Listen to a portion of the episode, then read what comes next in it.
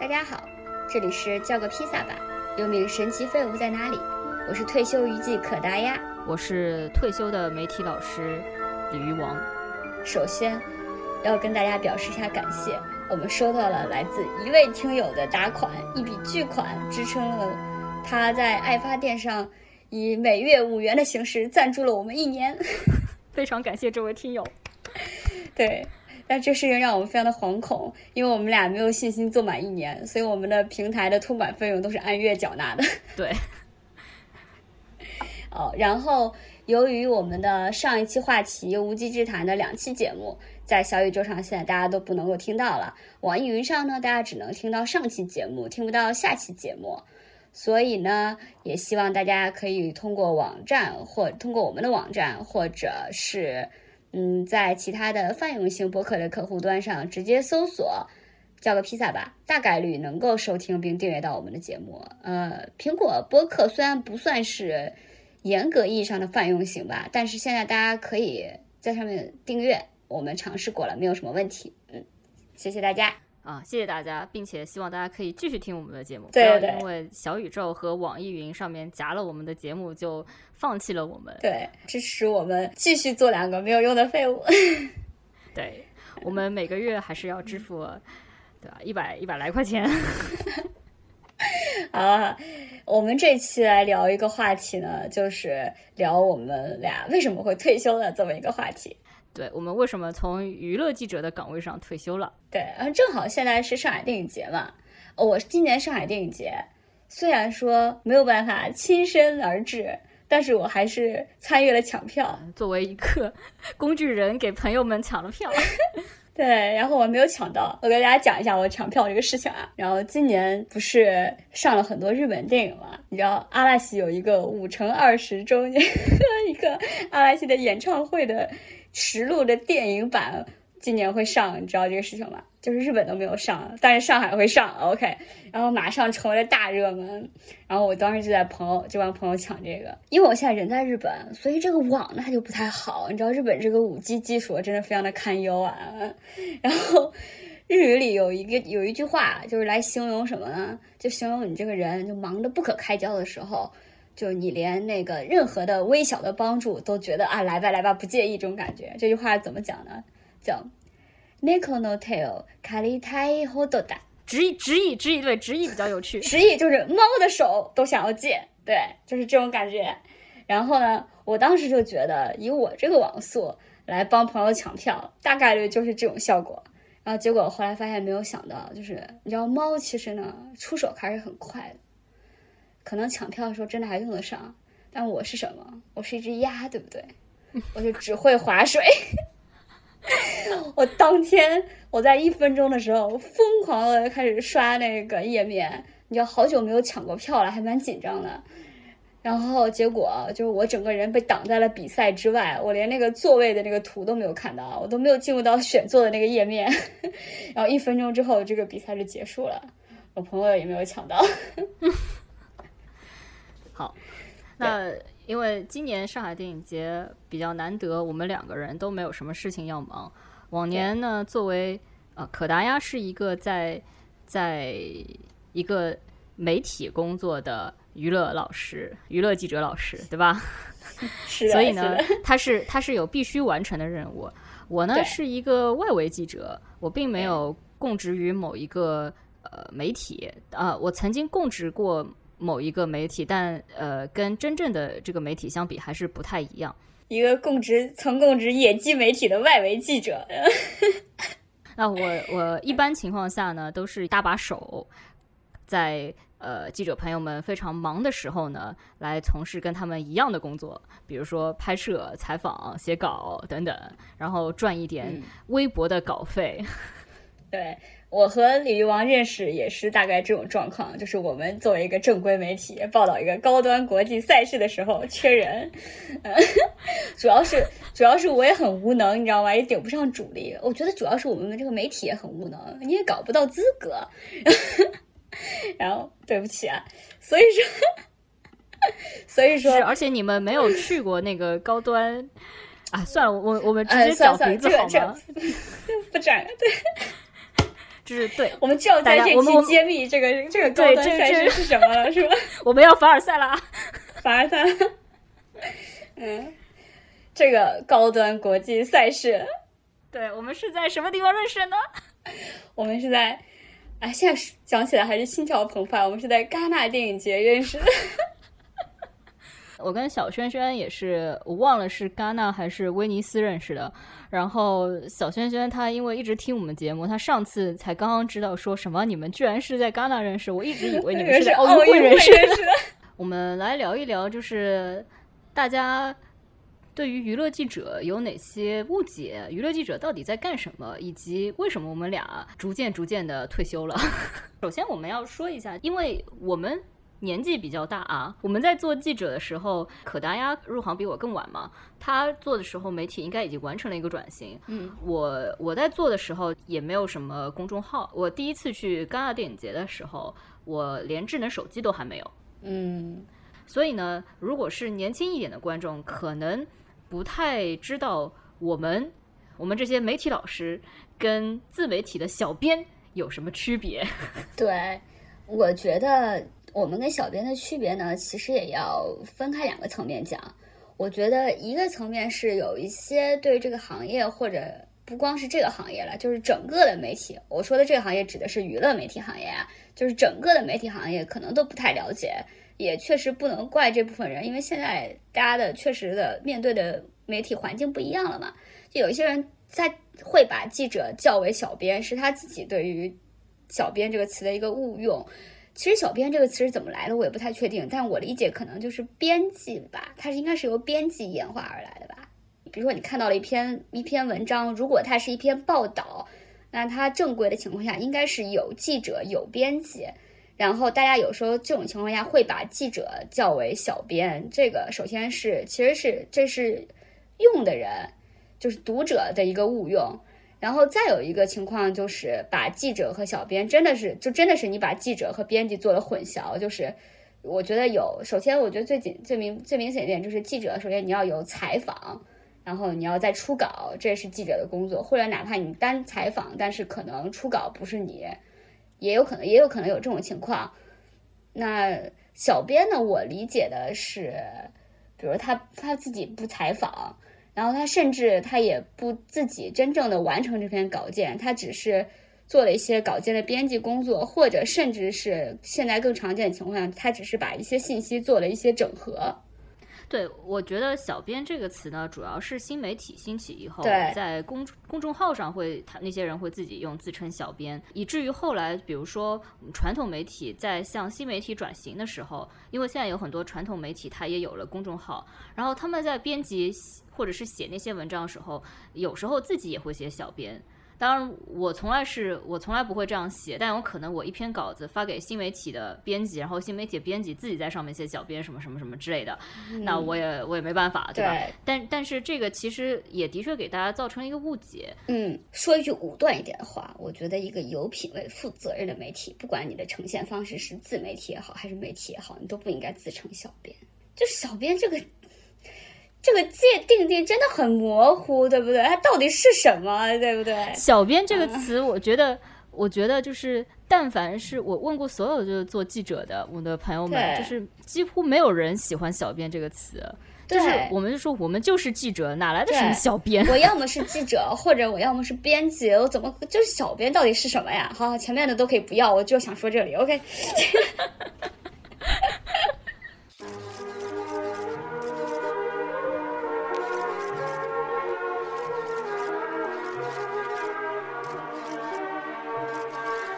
那娱乐记者到底在做什么？我们其实平时的呃很少有就是突发事件啊，除了像王宝强半夜发离婚声明这种啊，真的是要人命的这种事情啊。啊，那时候我还没有我还没有入职，我还是一个吃瓜群众。现在这种事情也比较少了，就是大家也会稍微体贴一点，而且我觉得这种级别的突发其实也少了。对，所以其实平时我们突发的事情是比较少的，毕竟我们不是一个社会新闻版面，我们是一个娱乐版面。我们的我们做的事情呢，是比如说报道一个活动，什么新闻发布会啊，或者是品牌发布会啊，或者是做采访、专访也有，群访也有，这些事情都是会事先安排好的，告诉你时间地点，你凭你的证件去，然后你报你的名字，这些事情是不会有太多的突发的状况的。对。而且我们两个负责的，比如说你更偏向影评，我是更偏向行业的报道和影评。那其实我们俩其实跟明星的私生活这个跟我们关系是不是很大的？我工作的时候那两年一直悬在我头顶上的达摩克里斯之剑，就是杨幂到底什么时候离婚？也不是说我要多么关心这个事情，而是这是他一旦宣布了离婚，那肯定会成为当时的一个热点。你不。直接报道这个事情虽然可能没有什么意义，但是我当时是供职的媒体可能会要求你从这个来看，比如说他们背后涉及的商业关系啊，对于这个方面有没有影响？所以这个事情还是不能漏的啊！我当时就是真的就每天就很担心这个事情，而且我自己个人运气特别的差。就是在我值班的那天，总碰上这些事儿。我先要声明一件事情，因为你刚刚说我主要是写影评，我是正经的影评人，我不是拿红包恰饭的，我只对我的那个媒体负责，供职媒体负责。对，哎，其实这又是一个更大的话题了。我们我们今天先不聊了，我们改天。我其实非常敬佩能写好深度稿的人。大概十几年前的时候的南方系的报纸，他们的娱乐版的深度稿写的特别特别好。当时他报道了为了老婆打人的事情，他从那一件事情整理了很多明星打人的事情，然后呢，这个之后又是相互之间是什么样子的关系，明星和媒体的关系等等，它就是一个非常好的一个深度的行业稿。我觉得其实像你说的那种，就是，呃，跟你这是不是娱乐的新闻其实关系不大，而是看你拿什么的，拿怎样的态度来对待这个选题。其实娱乐的新闻，它也就是一个事件或者要报道一个人，其实跟他是不是明星没有什么关系，只不过是这个行业可能相对特殊一点。但其实每个行业都有自己的特殊性，就像你说的，我能理解的就是你其实是在以一种做社会的调查新闻的那种方式来做娱乐报道，它确实会很好看。但是我觉得这个现在也不也不能完全的怪现在的媒体，就是现在的娱乐环境确实也没有办法让大家来做这样的事情了。嗯，我之前我后来供职过的一家媒体，然后那当时的领导就是南方系出身，然后他就是认为娱乐报道就应该这样做，但其实非常非常的难。就比如说，你要就是这样的那样的调查报道，它其实背后需要有大量的采访做支撑的，但你现在其实你很难接触到，你直接接触明星都很难，更何况接触艺人身边的那些人呢？或者最后这个东西怎么呈现的？其实整个是不是说大家不想那样做了，而是真的没有办法像过去那样做了。就这个行业已经变了，这这个也就是为什么我们俩选择慢慢选择退休的原因吧。我虽然没有完全没有，我就是运气晚生了几年啊，就是 我没有运气接受到接触到那个行业的末期的辉煌，我都没有被照耀到。但是现状。这个现状，我觉得也已经让人很难受了。媒体它可能已经，呃，沦为了宣传口的最后一道关口，我称之为宣传口的直肠。就我们其实目前媒体跟艺人之间的关系会比较微妙。你以为我们非常知道很多八卦吗？并没有，他们其实对于媒体来说，呃，那些艺人包装的也是比较好的。对。而且他其实就是他对于媒体的这个环节，其实他是可以管控的。就是我，这也就是，呃，就我觉得我最最直接的退休原因，可能跟这个有很大的关系。就虽然我不为你服务，我不需要对你负责，但是你确实现状就是你可以通过一些方法，然后来就是管控到媒体这边的输出。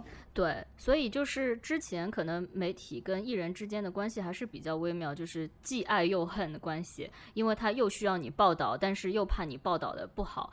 呃，报负面，可是现在其实基本上我们已经很难报负面了。就他们也很自信，对，不会有负面出现了啊，尤其是那些有话语权的艺人，对吧？对，呃，就是你报了有可能被删掉，或者是呃艺人封杀你媒体了。以前有媒体封杀艺人，现在有艺人封杀媒体。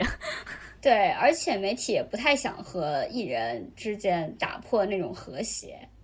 就比如说，即即使你看，你从那个嘴很脆的那个经济那里知道了这些八卦，那又怎样呢？你也只能私下跟我讲讲，只能私下跟自己认识的朋友们讲讲。就因为你知道，经常就是一般遇到不熟的人，或者大家对你的行业不是很了解的人，你说了一句娱乐记者之后，一般他们下一个紧跟着的问题就是啊，那有什么八卦吗？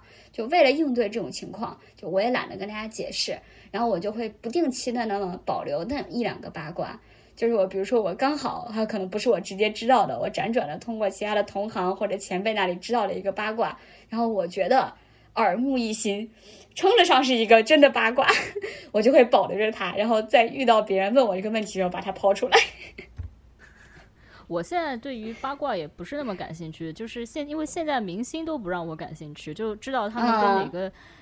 女你知道一个流量小生跟哪个女明星谈恋爱，对我来说有什么意义呢？他们两个我可能都不太认识，还不如我们墙角就是听墙角的时候，隔壁的谁谁对 来的有。好了，我知道，我知道，就是这一片过了，我们就是先发发牢骚，对吧？那今天的那个大家，这既然听到了头，必定是想要知道一些八卦内幕。我们不能提名字，但是我们可以讲一下比较好玩的事情吧。对，我们可以讲一下呃比较好玩的事情。首先呢，我觉得是，哎，首先就是我我们一定是会碰到过改稿子，对吧？嗯，就是呃我我我因为我还做过视频媒体，所以我还，哎，就其实呃可达鸭它可能就是某一些它是。呃，文字和图片的话，它图片可能就是由艺人团队提供的啦。但我们视频媒体呢，有时候会有提供，有时候是你要自己去拍，特别是采访一些什么，你还是要自己去拍的。那那种情况之下呢，我呃磨皮不要说了啊，这个 就是感谢感谢后期科技的不断发展，现在可以一键磨皮了。以前的时候还要一帧一帧的磨啊，那个。就是如果人是动态的话，要一帧一帧的磨，也没有办法追踪。我是修过修过某位大牌女明星的副乳啊，这件事情 让我耿耿于怀。然后还有就是呃拉长过身高，对吧？嗯，修的瘦一点，这这这也是常有的。除了副乳，你还遇到过什么无理的、最莫名其妙的修图的要求吗？我有一次拍了一个商务活动。然后现场呢，就是有一位大牌的女明星，啊，我就我就拍了，拍完以后呢，她的经纪人就过来让我说什么，她手肿，你把那个拍手的那个镜头去掉吧。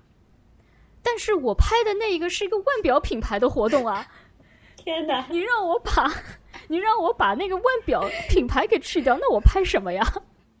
哎，我觉得这种就真的是经纪人的问题。我也遇到过非常不靠谱的经纪人。呃，我我觉得我们俩上一次的合作，就是继我们俩在高端国际赛事相遇之后的那一次的合作，啊，那次合作中间有很多话可以说的，因为我跟大家，我跟大家简单的，我真的好想吐槽啊那个，但我这不能说名字。对，这因为那因为那次报道真的。基本上涉及到的人都还有一些名气，所以我们今天就统一不说名字了，我们就说一下中间发生的一些有趣的事情了。然后我当时采一个比较年轻的艺人，然后问他一个问题，然后其中呢就是涉及到，比如说你有什么这个问题还挺常规的，我觉得可以说出来，就是你觉得最开心的时候，或者说你最幸福的时候是什么时候？然后他就说了一个很类似于。呃，和爸爸妈妈一起在家吃饭，就和爷爷奶奶一起出去玩儿，就是这种，就是这种活动。然后他的整个，首先是整个采访过程中，他的经纪人就在不断的打断我。然后其次，然后在他听到这个问题的时候，甚至很做最过分的就是他直接说：“哎，你能不能说那个什么什么什么呀？然后这个可以体现出来你的男子气概和你的人设是相符的。”我。我这我真的是第一次遇到，直接跟我直接跟我讲，就记者也在的情况下，直接讲说这个和他的啊，对他这话是跟我说的，说这个问题能不能改一下，这样和他的硬汉人设也比较的贴近。我真大震惊，然后我当时就是不知道该作何反应，然后这时候艺人自己非常的好说，我但是我这个我就是这么想的，呃，这就是我最开心的时候。呃，或者这么呃，总而言之，就是他直接反驳了他的经纪人，我觉得特别的好。嗯，我之前我的心态是很拧巴的，就我没有办法不拧巴。你在那个环境里，就你明明只需要应该对你的供职的机构负责，对你的跟你的就是对你的机构负责，然后对自己写出来的、发表出来的东西负责就可以了。但是呢，明明你不是说服务于。呃，那个明星，你也没有收他的钱，你也不服务于那个活动或者那部作品，但是呢，他就一定要通过各种方式软磨硬泡、软硬兼施的让你按照他们的方式来出，按照他们希望的方向来出稿，然后这个事情让我很难受。但是我自从我开始写野稿子之后，我心态就不一样了。不，野稿子你是写一篇稿子拿一份钱，对，野稿子恰饭稿是差不多的。是的，是的。就我开始恰饭之后呢，就是我直接是从你这边恰饭了，我心态就不一样了。我也可以服务的，我是可以服务的，对不对？但之前我的我的工资是由我的媒体来出。然后我应该对我的媒体负责，但是我做这种与媒体也无益，然后与我自己也很难受，然后只对你有意义的事情，那这个中间的关卡我就想不通了呀。对，那大家就这个时候可能就要问了，那你们是不是做记者要收很多红包啊，掐很多饭啊？并没有，好吗？并没有，那些也只是，呃，早期的确是有。我刚入行的时候，正好可能是比较这个比较兴盛的时候，但那个也轮不到我拿了，就是前辈们可能就是。凭着拿红包，凭着一搞多投，他可能凭着跟艺人团队的良好关系，收收礼物什么的，他可能就在上海买了房。我真的碰到过啊。然后呢，但是呃，首先我跑我我的娱乐线主要是欧美，甚至就就而且是欧美电影啊。嗯。然后那而且还是欧美电影文艺片了，那那真的是。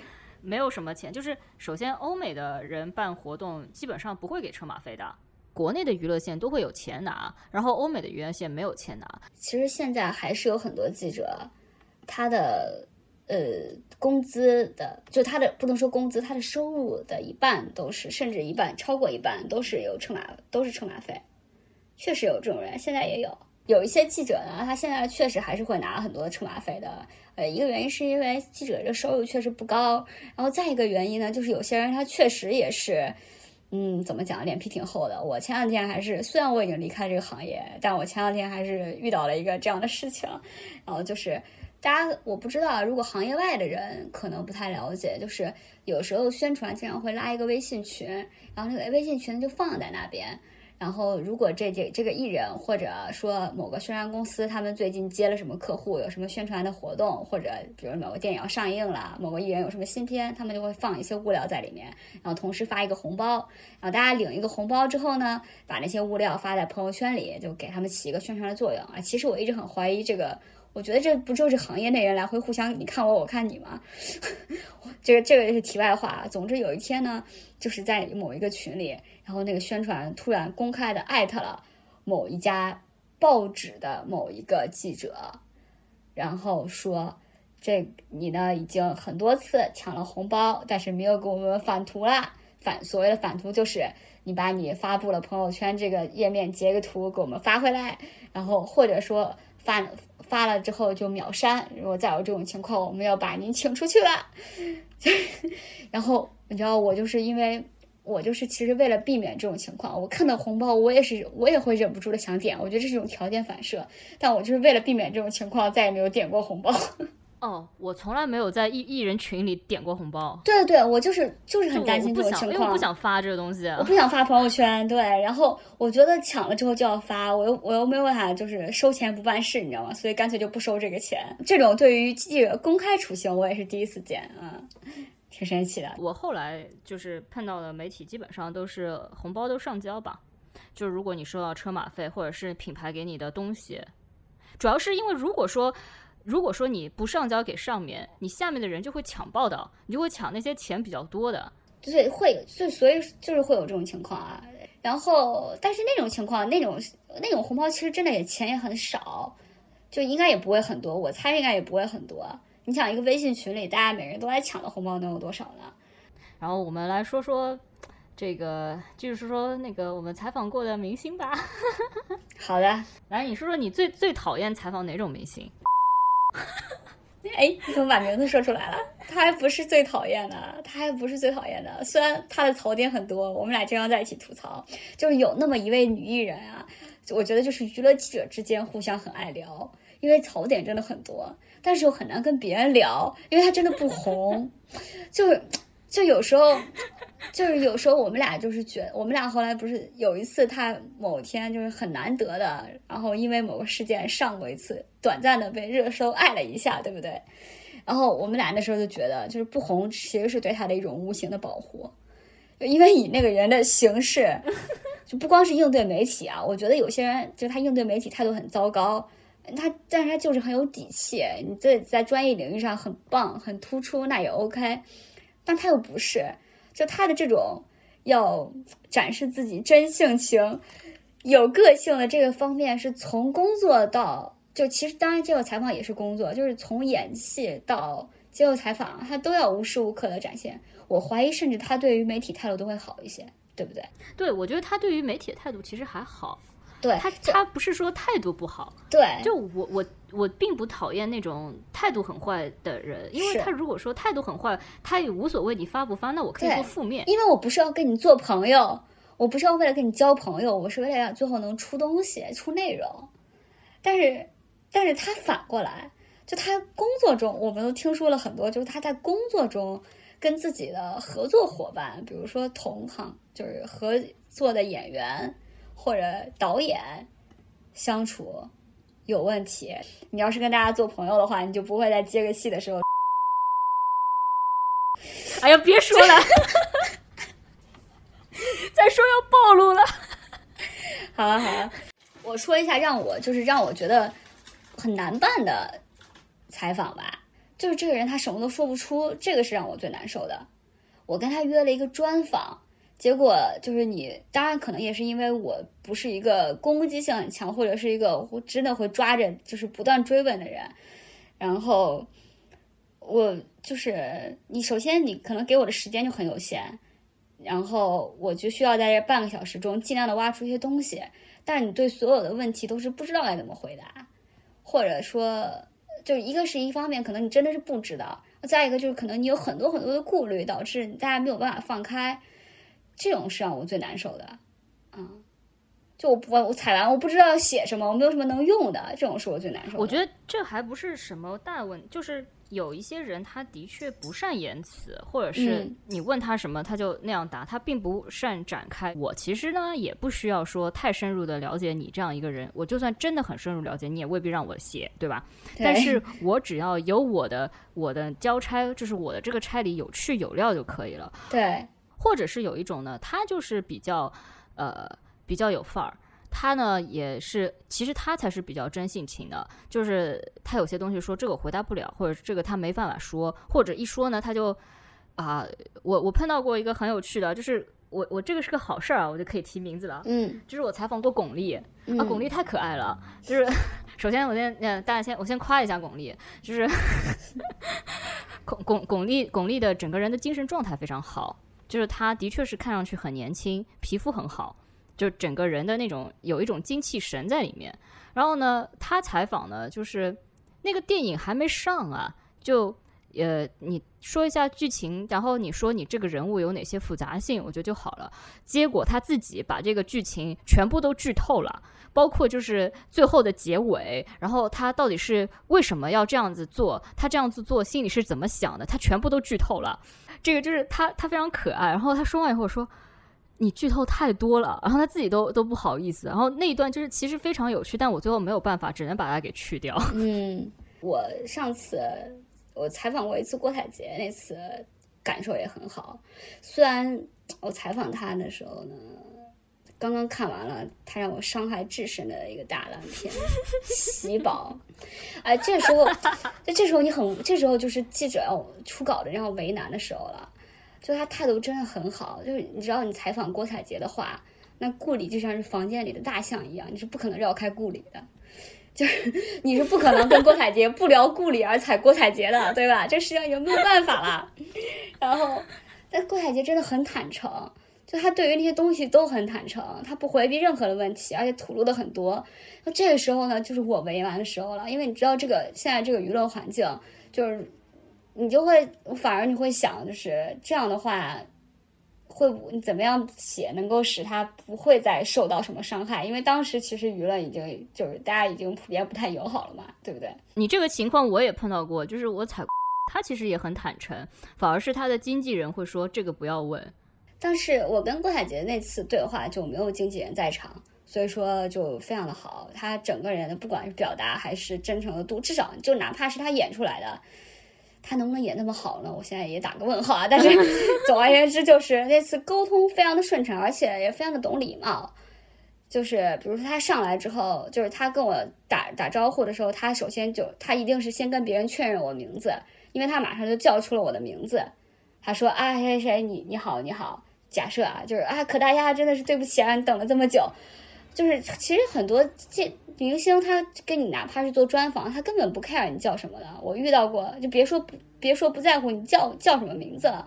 我遇到过很没有礼貌的一个采访，也是给一个杂志做采访。就当时那个女星正在化妆，我已经在外面，就大家大家不知道有没有概念，就是女明星化妆一般是两个小时起步。我当时已经在外面等了她一个小时了。就他他来的时候，他应该就看见。就是他只可能不知道我在，但是至少应该就是至少知道记者就是人已经在了，是 吗？不是，是让我看着他化妆化了一个小时，不一样。那是谁？是他应该已经知道记者已经在等了，我已经等了他一个多小时了。然后我进去的时候，他还在化妆，就那时候他整个人妆面已经完成了，然后但可能在调一些细节，大概就是我真的是第一次见到，就是那个化妆师。就是拿一根细细的齿梳，一层一层的把他的头发给拨开，然后每拨开一层都给他补一点发际线粉，每拨开一层都给他补一层发际线粉。这这个化妆师后来你也见过，就是那位啊，你有印象吗？你是说那个对，就是给画的那个对吗？对对，他好像他好像很有名啊，他就是很多艺人都找他。对，然后他真的就是在一层一层的，然后我进去的时候，他就整个人还面对着化妆镜嘛，然后大家都知道化妆镜嘛，就是一排灯的那个地方，然后进去之后他就坐在那边，然后我跟那个环境，首先就是一般采访大家就面对面坐着或者怎么样，我以为他已经化完了，结果进去之后感觉他那个化妆的过程根本没有要停的意思，然后我根本不知道我该坐在哪儿。他整个人没有动过，还是背对着我。大概就是他的他的目光看着镜子，然后他跟镜子里的我有了一个视线的交汇，然后我就不知道我该坐在哪呀，这采访无法进行了。然后他的他的那个旁边的工作人员就在他旁边，然后因为艺人不发话，然后他的旁边的工作人员在就找了半天，然后在那个化妆桌旁边有一个小小的矮的柜子，上面放了一些东西。然后他把上面的东西移开，然后把那个矮的柜子放在了他的座位后面侧后方，然后跟我说：“你坐这儿吧。”我人都傻了，我就是，然后我当时想了一下，那行啊，那就坐吧。然后我就坐，我刚要坐下，坐了一会儿之后，问了一个问题，然后那个女艺人发话了，说：“你不能离我近一点吗？” 我心想：是我要坐这里的吗？然后他的那个工作人员，然后又开始忙，然后又把我，但还是也没有给我找一个椅子，又把那个东西，然后移到了他的旁边。但是这种情况下，相当于就是我面对着他的侧面，然后我大部分时间我看他的话，我就是他的侧脸。如果我要想跟他有视线的交互，我觉得对话的话，大家互相看着对方的视线，这个事情是很重要的。那我要跟他视线交汇的话，我就只能看着那面镜子。然后我看一会儿，我就要移开视线，因为那个灯实在是太晃了。就我看一会儿，我眼前就会出现黑斑，就是他是正对着，就他那个位置，因为给他化妆，他那个位置是不会被灯光直射的。但是我侧着坐过去，我就一定会看到灯，就是整个过程非常难受，我踩了一个小时。但后来后来聊开了之后，他妆也化完了，发际线也补完了，然后会稍微就是兴致也上来了一点点，会看着我就扭过来看着我跟我对话什么之类的。但是整个这个体验真的是，就前期的体验真的太糟糕了。就是我觉得，就是他的团队和他本人都没有非常的尊重记者。呃，我觉得呢，这个事情其实有时候是跟团队成不成熟有很大的关系。我觉得以前的艺人的团队其实是相对比较成熟的，然后他们的那个流动性也小。就以前可能。一个宣传会跟很久，他还是这个明星的宣传，但是现在的流动性很快，你知道吗？就是今天他今年他是这个艺人的宣传，明年他就可能是别的艺人的宣传了。对，呃，这个行业就是年轻，呃，耗体力，然后做一做，人家就走了，就是这个就非常多，那导致这个行业现在目前就是经济宣传团队，我觉得没有以前专业了。是啊，但是我是觉得这种。这个我觉得这个不涉及到专不专业的问题，这是一个基本礼仪的问题。就是你对于任何一个跟你合作来今天来为你，其实其实说白了，那天我虽然我确实是来为你服务的，但你为了提升一下我的服务效果，你是不是也应该稍微礼貌一点？就是他没有完全没有把你当成一个平等的合作的人来看。我觉得如果明星平常对于记者或者合作的伙伴相对来说比较重视的话。嗯，他的团队应该也不至于这样。确实，你应该管束一下你的团队。而且那个明星他不是一些刚出道的小爱豆，是那种小偶像，他没有话语权，他不是那样的艺人。我觉得你应该稍微管束一下你的团队。在这种情况下，因为因为大家其实，因为对，因为其实最后最后，你比如说这个这个整个这个事情讲下来的话，我对于当天的工作人员是不会有任何的印象的。就是工作人员记不住我，我也记不住工作人员。我们能记住，只能是明星本人，对不对？我不是觉得说什么电影导演咖的那种就就一定好，因为我碰到过一个的男导演，就大家都等了他四十五分钟吧。就是你知道，我们等四十五分钟已经很不耐了，可能对 对吧？然后他一直要采访，然后一直没有出来。后他经纪人出来，四十五分钟以后，他经纪人出来说，他因为刚刚这边风比较大，发型吹乱了，所以他要先去做头发。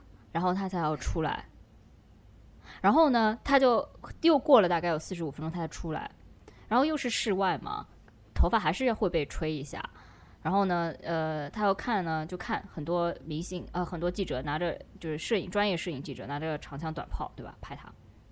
当时我的那个朋友呢，他是文字记者，他摄影记者没来，那他们也不需要什么多漂亮的照片，他只要能拍到这个人就好了，他就拿手机拍了一下他，然后这个。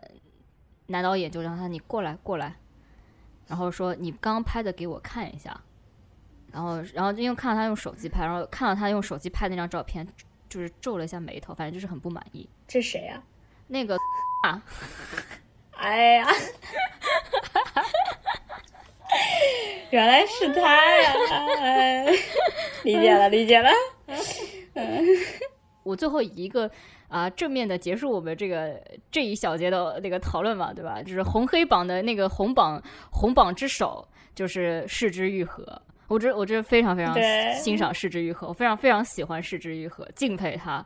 因为我我第一次采访市之愈合的时候，我当时年纪很轻，经验非常小，第一次采访外国导演，又是一个很正式的场合。然后我的那个编导的前辈在我后面，他又说：“呃，你不是会日语吗？”你用日语采访他，然后说我们后期做字幕，这样显得我们这个团队很很厉害。我说好，我想一想啊，因为我觉得基基础的对话我应该还可以，我能听懂他说什么。然后我就说了，但我当时真的很紧张，因为我第一次采访那种那种导演，然后我就磕磕巴巴说的，然后失之愈合第一次没听懂，他没听明白，嗯，然后他就很耐心的。就是旁边还有别的媒体在等，但他很耐心，然后就是看着我笑着说：“你慢慢说，你再你再说一遍。”然后我就给了他几个问题，他又非常有耐心的把这些问题都都回答了。日本人嘛，你也知道，他不管怎么样，表面上都是跟你很很友好的，就是表面上都是都是啊怎么样，然后那个就是点头啊，怎么就非非常好像非常有礼貌，然后呃。但是就是呃，我觉得失之愈合他可能是发自内心的那种好。就是我后来看他写的写的文章，我觉得这个人真的是一个非常非常非常 nice 的人，非常友好、非常体贴的人的一个人。哦，我想起来一件事情，就我我们俩我们俩都踩过的一个人，谁？不是那谁？谁呀？国内国内少数踩过记者，我们节目就占了两个。我踩，我们踩过。而且你知道吗？我特别神奇，就我踩的他时候，我我我跟他聊了漫威的事情。哦，真的？哎呀，你这个真的是好神奇！对我跟我当厉害厉害厉害，厉不厉害？我跟他聊了漫威的事情，我都不知道我自己当时怎么想的。但是我现在想想啊，以迪士我那是一八年或者一七年，他后来来平遥的时候，我是在平遥踩的，就是特别好约，真的没有人就没有什么人在意，然后。然后我当时跟他聊了，首先首先因为他那个电影，我就是其实我都特别喜欢，然后我就觉得虽然说没有什么人知道他，但是我因为我看了很喜欢，我就很想去踩一下，然后当时我就去踩了，就约到了，然后聊得很愉快，然后当时我现在想一想，就是以那个漫威的这个工作的这个流程来看，我觉得他那个时候不可能一点接触都没有。我现在觉得他那时候应该多少应该是，就算没有这个事情没有敲定，多少应该是有接触的。然后因为 太没有名气了，当时的编剧就想说，就你不要用对话体了，你明白吧？啊，何曾想到？所以何曾想到，对不对？何曾想到啊？对我刚刚跟他聊了漫威什么，他都给我留了一个 email 地址，我有他微信，但是 但是但是那个微信应该是只在当时才用的。啊，就应该是只是那个那个情况下才用，就有些人说那个中文都说不溜这个事情啊，我必须要说他中文绝对能说溜，但他绝对不涉及那个说不了中文的问题啊。就他虽然有时候会有出现那种因为在国外生活太久，然后跟国外生活有点脱节，比如说有一个词他一时半会儿就是那个那个话中文怎么表述，他需要想一下，但是他中文没有任何问题啊。我现在我其实，在当时我跟他聊漫威事情，我现在其实还有印象。就是当时他说了什么，我们当时好像正好我跟他聊了一下女性导演的处境，哎呀，这是话题真的是，哎呀，聊了一下女性导演，然后好莱坞的一些处境，然后我们当时就说，因为我们当时说了对比了一下，因为他的出身不就是戛纳以及他说他圣丹斯氛围他也很喜欢嘛，啊，然后我们当时聊了一下，说那你有没有兴趣？就是如果哪天很大的制片厂像迪士尼或者漫威要找你拍一个电影这种，然后他说他觉得如果他要去拍的话，他会希望他觉得从内部打破太难了，然后他希望是可以在旁边就是建造一个，然后如果他想拍的话，他也想要拍一些自己的那个东西出来，反正大概就是这么个意思吧啊，所以我还是挺期待他建造一个什么东西出来的。就是我们最后来聊一聊。退休了娱记能干嘛？就像我们两个是属于最最没有用的，最没有用的，就是最没有用的，最没有用的。对，做播客空吐槽，然后偶尔写写野稿子。野稿子很重要。如果说你从一个娱记退休，你想要赚钱，你有很多方式，但你在做娱记的时候，你就要好好的经营这个今后的路。呃，我就是比如说，一种是去了艺人团队了。就很多很多娱记就是转行做宣传，反正有也有些是从宣传然后再做做做做到经纪人这样，呃，然后也有去品牌方的市场部的，就是如果你有足够多的艺人资源的话，嗯啊，我说一下我写野稿子的心情吧。嗯，好，你是我知道你很想说，我写野稿子之后我就。我就怎么说呢？我就不会再因为工作上的事情而生气了。就比如说，我不会再因为你让我改稿这件事情而产生那种道德上的愤怒，就是你就完全变成了一个乙方的愤怒。所谓道德上的愤怒，就是你觉得你这个事情是在挑战我的专业和我的，就是你有一些职业道德在。然后现在呢，我的职业道德就是服务好这个公职的这个来这这一这一篇稿子的。那个报道对象，然后或者媒体，就是不冲突，是让他们的利益能够得到，就是得到呈现。然后我现在的，但是我对于这个事情呢，我完全我不为这个事情而自豪，你懂我这个意思吗？对你，你写这种东西就完全只是为了一份钱嘛，然后完全不会有有成就感啊。以前你对，没有任何成就感以。前刚入行的时候写的每一篇我都很有成就感，真的就是 我们曾经也是有点怀抱着理想进来的呀。嗯，然后我不会，我不为这个东西感到自豪，然后我也不觉得，比如说哪天我采访到了一个，哪怕是现在最火的明星，或者说我很喜欢的一个艺人，我也不为此感到自豪，因为我觉得这个跟我个人没有任何的关系，这个就是完全是是媒体之间，就是平台和他们的合作，对，而平台编辑找到我呢，也不见得是因为我写的有多么好，就可能刚好，就最大的可能性就是我价钱合适，对，就 就刚好我有时间，然后我价钱我我的那个他也不用给我特别多的成成付用我特别多的成本，这种情况就是我大概知道，就大家基本上都是通过出于现实利益来选择的。然后，而且甚至我我退休的一个原因，就是因为我觉得其实现在越来越的，就是记者媒体，其实他就记者他其实不需要媒体，就他完全可以跟一个比如说杂志或者平台，就是策划一个活动，你们一起策划一个活动展现出来，你不需要记者来报道这件事情，对不对？然后就是你不需要一个第三方视角了，你们一起把这个事情做大、做强、做好、做漂亮就行了。对，所以所以我现在不为这个事情工作感到自豪，我也然后我见过真的对此感到自豪的人，我很不理解啊。刚入行吧，然后对，可能刚入行，对，然后刚入行很容易很容易就是被假象所所欺骗。对，然后对我我希我最希望的最理想的效果就是稿子我写了，然后钱我拿了，但是大家不知道是我写的。我我们现在就是这样，我们在写野稿子，心态都是一样的。对我希望是这样的。呃，这期没有升华，这期只有给给大家讲一些八卦。然后呢，呃，你知道做一个娱乐记者，可能最好的就是最最有上进心的人，就是嫁入了豪门。